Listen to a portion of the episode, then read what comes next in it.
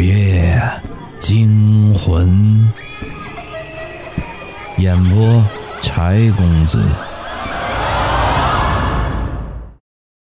今天的故事叫《恐怖疯人院》。刘大水是个公交车司机，开了半辈子的公交车了，马上就退休了，却出现了意外，他压死了一只狗。因为压死了一只狗，刘大水被公交公司的领导找上了门，给刘大水开了一个离职手续，让他卷着铺盖卷回家了。这刘大水可是公交司机的老人了，开了半辈子的公交车，怎么能因为压死一只狗就被扫地出门了呢？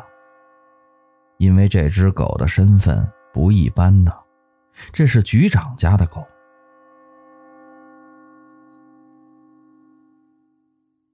俗话说得好，一人得道，鸡犬升天。局长家的狗被压死了，比压死一个人的罪过还要大，性质还要恶劣。于是乎，刘大水就提前离职了。说他是提前离职，这是一种比较委婉的说法，其实就是被老板炒鱿鱼了。至于退休金，那更是想都不要想了。失去了工作，又失去了退休金，刘大水的日子变得艰难了起来。刘大水的日子之所以艰难，是因为他老伴儿是个病秧子，三天两头就得去医院。以前刘大水在上班的时候还有医疗卡，能省下一部分钱，可现在每次都得拿现钱了，所以刘大水不得不再找一份工作。可这刘大水除了开车什么都不会了。可现在他因为压死狗的事儿得罪了大领导，谁还敢让他开车呀？万般无奈的刘大水找到了自己的老同学，希望老同学能帮帮他。还真别说，老同学还真管用，才用了半天的时间就给他找了份工作——疯人院的保洁。疯人院就是神经病院，里边住的人除了大夫以外，没有一个神经正常的。刘大水对这份工作不是很满意，但是现在已经不是他挑工作的时候了。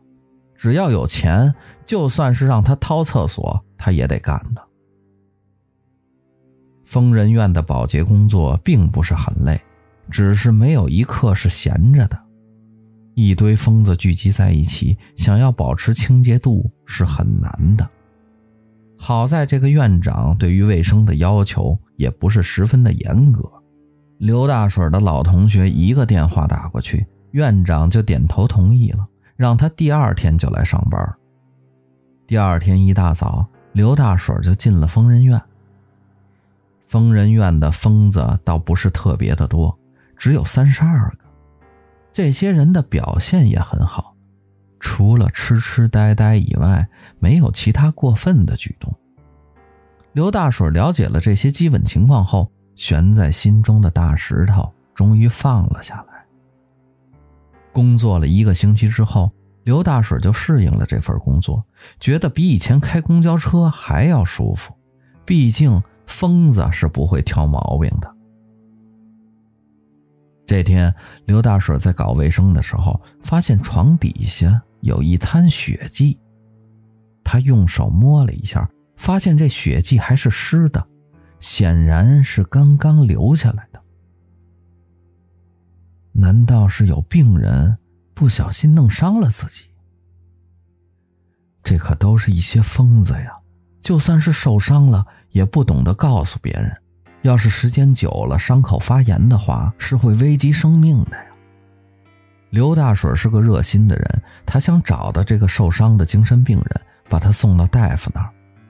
可他转了一大圈，发现所有的精神病人的衣服都是干干净净的，没有丝毫的血迹。如果是受伤的话，那么这个病人的身上就一定会有血迹。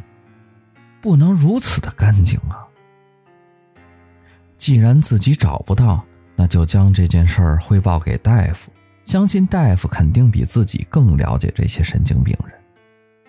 大夫在得知这件事儿后，也十分的重视，将所有的神经病人全都集合到了一处，挨着个儿的检查。将所有的病人都查了一遍后，也没有发现受伤的人。这事儿就奇怪了，那血迹是实实在在的呀。做不了假，而这些病人没有受伤，这血迹是谁留下的呢？大夫，人数不对，少了一个人。一个负责给病人喂饭的小护士说道。大伙儿一数，果真少了一个，原本三十二个神经病人变成了三十一个。难道这鲜血是那个失踪的神经病人留下的？所有的正常人手都出动了，去找那个失踪的神经病人。大家把医院的所有角落都找遍了，就是没有找到这个精神病人。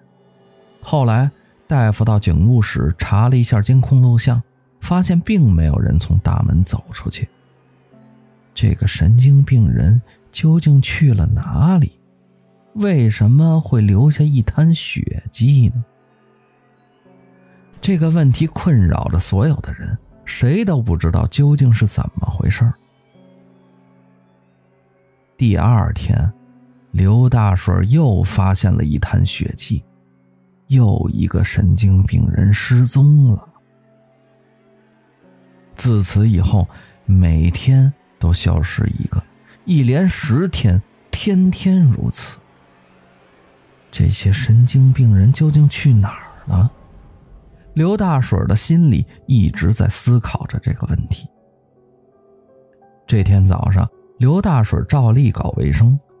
当他再次发现血迹的时候，发现这次的血迹居然不止一片。这血迹是被人踩过的，留下了一溜的血脚印儿。刘大水震惊了。顺着血脚印找了过去，这血脚印走过走廊，一直向着走廊的尽头走去。走廊的尽头就是院长的办公室啊！当刘大水顺着血脚印走到院长办公室时，此刻院长的办公室门是虚掩着的，并没有上锁。刘大水听到了院长办公室里传出了咔嚓咔嚓的声音，这个声音很小，却很刺耳。里面究竟发生了什么？难道这些失踪的神经病人都是被院长弄没的？刘大水小心地向着门缝里望去，这一眼望过去之后。刘大水吓得差点尿了裤子。此刻的院长赤裸着上身，身上长满了绿毛，就连头发也都变成了红色。院长变成了一个妖怪。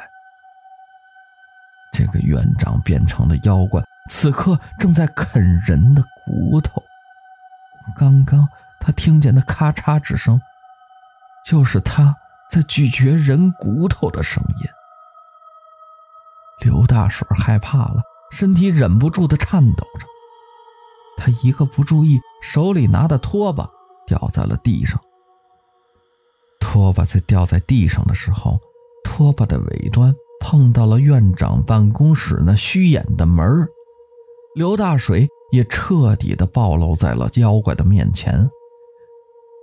那妖怪抬头看了刘大水一眼，仅仅这一眼，让刘大水感觉自己掉进了冰窖里，因为他看见妖怪的脸上居然长满了鳞片，就像鱼鳞一样，花花绿绿的，十分的恶心。刘大水蹬着腿向后爬，想要逃走，可是。那妖怪根本就不给他逃走的机会，瞬间出现在了刘大水的面前。刘大水张了张嘴，想要喊救命，那妖怪在刘大水的嘴张开的一瞬间，就掐住了刘大水的脖子，让他的声音无法发出。妖怪手上的力量越来越大，而刘大水的意识也越来越模糊，直到他看见自己的心脏被那妖怪掏出的那一刻，刘大水的意识彻底的消散了。